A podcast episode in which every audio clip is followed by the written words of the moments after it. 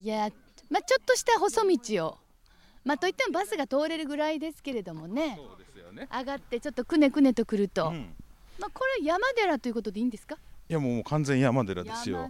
山。寺のみたいな感じの。そう寒いですよ。そうですもねあの空気がやっぱりちょっとピリッとしてる感じが、下界とは違うなという感じの播州清水寺さんに到着しました。いえういえもうちょっとだけあれやねもみじ色ついてんのはおりますな。ですねでも本当にあのインターチェンジ降りてからここまでの道がもう、はい。ザ日本の里山。そうですね。秋。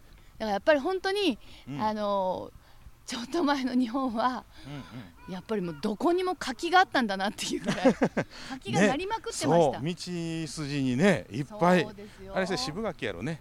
そうほんであれをね。取っといて、はい。うちの父なんかはあの押し入れにねこっそり隠しとくんですよ、押し入れ。そしたらあのちょっとプリントになってあまあそれは冬柿か、はいそれからまあはいはい干すね。なるほど。干。すやつですよね。干すと甘みがあってね。うん。でも本当にそういうのが多くてそうですね。なんで里山をこうくねくねっと来ると播州清水屋さんに到着という、ですね。ねなかなか道中も良かったですね。ね。ちょっとやっぱり旅に出たなっていう感じが非常にしております。あああ甘酒だ。さあ FMO からお届けしております。西国三十三所トリップアラウンド33です。本日は10月31日木曜日に行われました番組バスツアー第4弾の模様をお届けしております、えー前編後編に分けましてまずは今週は前編です西国第25番お札所の兵庫県加東市なんですねですね。えー姫路のまはあ近所ですけども、加東市にある播州清水寺さんということでございます、はい。まあ初のあの大阪集合ということでそうでしたね。一路あれどれぐらいかかりましたかね大阪からうん一時間半ぐらいですかそうですねまあ2時間弱ぐらいでうんまずはね着いたなとはい。まああのー山寺さんということでいいんですかね播州そうですね。清山の水上にあります寺さんでね。うんはい。はい。あのもうなんていうかな空気がもう特別うん。良かったですね。本当に。ええとこでございます。まあはい。やっぱりあのあの大阪の大都会のど真ん中にうん。みんなで集まって、そこからバッと一路行ったらこうええ雰囲気のね山のね。お札所があってということで皆さんの期待もこう高まっている感じでございます、私清水谷善栄と申します。33所の観音様の霊場。今から1300年も昔に徳道上人様という方がこの霊場をお開きになったわけでございますがもう1300年小1300年はちょっと過ぎましたけども前後の5年ずつで10年というのを今時に言う言葉のキャンペーンの期間として、えしておりまして、えたくさんの方お参りになっております。そして文化庁の方に日本遺産に申請しておりましたところ認定されましてまたこの頃大勢の方々にお参り願っているようなわけでございます。あの清水寺という名前京都にも有名なところがあるんですけどもここはお山の上で最初報道仙人というのはおやお寺を開かれたんですけど山の頂上でお水がなくって大変ご不自由なさいました。そこで水の神さん水神様にお祈りしましたところ湧き水が頂戴できまして生活できるようにもなりました仏様にもお供えするお水もできるようになりましたということで清水寺という名前を付けられたように聞いております。はいまずはですねご住職出てきてくださいましてね、はい。お話をということなんですがこの清水寺というお寺はというお話は、そうですね。まあもちろんいつも森さんがしてくださっている、あのお話とちょっとまあリンクしているよううんそうなでしたね。お話でございましたね、はいはい。はい本当に。そうでございますね。うん。ええ。この1800年前にインドから中国朝鮮半島を経て渡来した報道総商人がうん。創建されたお寺そうですわだって627年にね推古天皇の直眼での根本中道が建立されてるんですよね。はあでこの報道さんが一刀三来って言いましてね人のみ入れて3回五体統治する礼拝をして、えー刻まはった十一面観音さんが秘仏でおられるっていうようなね。うん立派でした。本当に、うん。あの立派なございますね。はい、仏さんでございましたうね。ん。ね本当あの何回もね落雷とかあの火災で焼失をしましてね今、うん。あの大東とかはあのもううん礎石だけになってしもってましたけれどもね、はい。昔あのお山のあの山奥にねうん、道東伽藍のあのたくさんの塔がらが建ってたと思うとすごいですよね。そうですよね。ねどうどうやって持ってうん、いくんでしょうな。ね本当に。本当に。まあええ。それはでもね、あのどちらのまあ大体お札所さん行ってもこれを昔の人はどうやってっていううん。ふうに思うし、うん。あとそういうのを見た昔の人はどんな思いでこの大きな建物であったりとか、まあ、仏まあ仏さんというか、うん。観音さんであったりとかね、ええええええ。見たはったやろうなっていうふうにちょっと本当にこう時がファッとそこでこうシャシャッとこうつながっちゃうっていうそうか。ですね。ううんんであのほらあの根本中道の裏手のあの根性水水が湧いてたね。この清水寺という名前のね由来にもなりますけれども、うんあのおかげの井戸ですわ。そうです。よ、ええ。それをきほんでそこもちょっとなんかわらぶきみたいになっててそうですね。あの屋根があってやっぱりちょっとね、えもう水も汚れても飽きませんしはい。あのふうになっててそしたらみんなあの顔を写すとね三年寿命が伸びるって言われる。もうね大丈夫かっていうぐらいのもうぐはい。ー身を伸び出して、そうそうあれはまらはったえらいことやな言うてね。いやほんまに。もうでもあのあのなんて言うんでしょうか。あれはでもあのものすごい長生きしたいという欲に見えたんですけど、どうなんいやいやいやいやいやいやいや。という私も一番グーはぐーっとね。ねみんなねうん。覗き込みましたね。そうですね。ね。でもなんか見える。ほんで自分の顔が見えたらっていうことなんでそうみんな見えへんな見えへんなって言ってなんとなく私なんか見えたような気がしたから見えた言ったらみんなが「嘘やん!」言うてまたまたグーーって。キヨピンに見えるのになんで私見えへんねんみたいな感じでみんなグー言って。ねまあ。でもやっぱそう思うと日本のやっぱり人間は、うん。まあ、長生きん元気で長生きっていうのはやっぱりもう一番のはい。願いなのかなというね、はい。感じがいたしましたね。あのああいう形のものを宝鏡院塔と言いましてね、はい、あの屋根が垂直に三角形のが四方にありますけれどもあれがちょっとこう傾斜が出てくると古い年代とかあとあの真ん中のところに梵字があのタラップとかいろんな彫ってありますけどもあのもともとあそこに四方にねフクロウが彫ってあってで真ん中に仏様を彫っているっていうのが日本に伝わった最初の形の宝鏡院塔のオリジナルの形なんですけどね。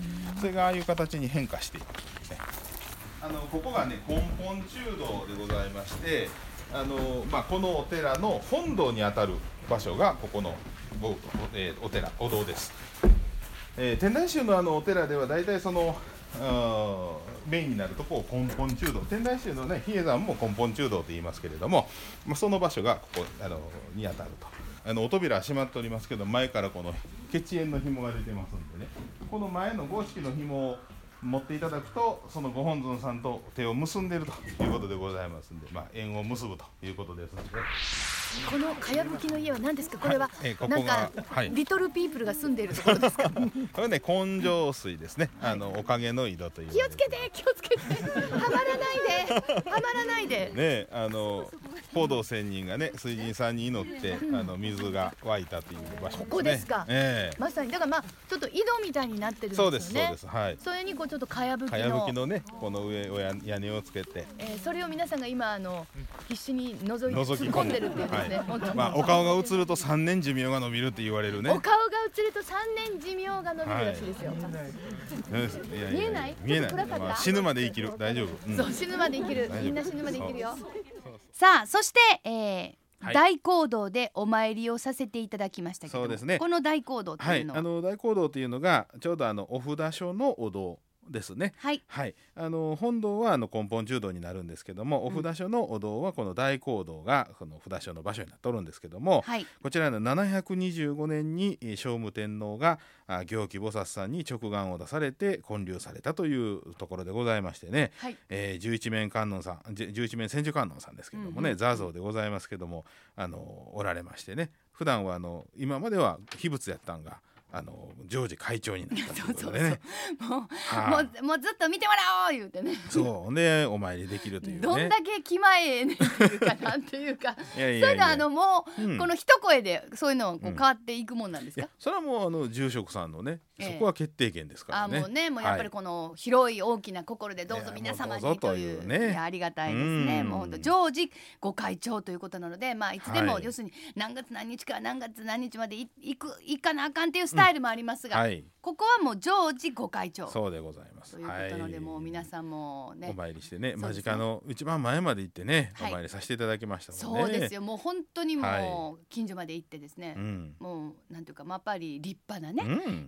えーでございましたねね大講堂でのお参りということです。はい。さあということでね、えーうん本日はですね第4回のバスツアー前編ということで、はい。播州清水寺さんに行った時の模様を皆様に聞いていただくいただいているわけなんですけれども、はい。はい。えーじゃあラストはですね、はいまあ、普通はここで曲行くところなんですがね。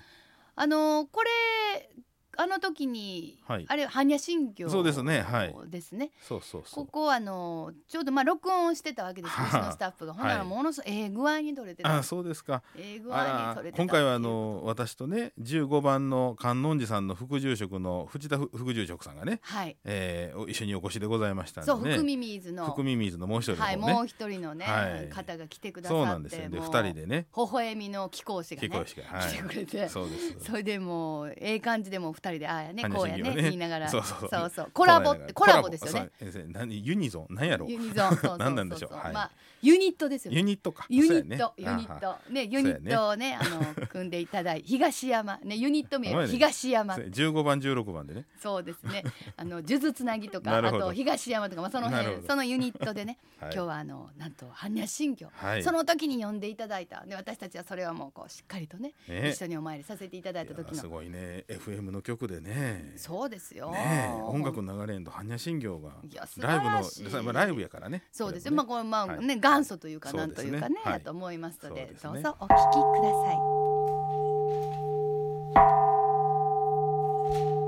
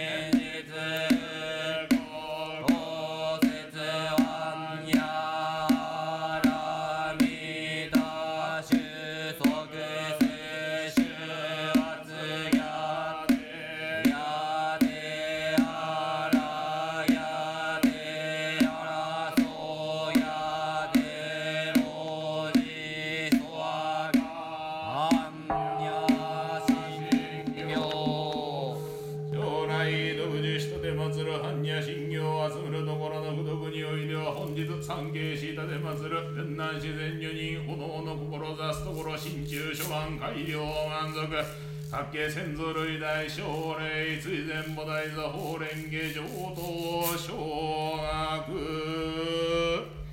えーではご神言をお7編読ませていただきます。オンバザラララキクソワカオンバ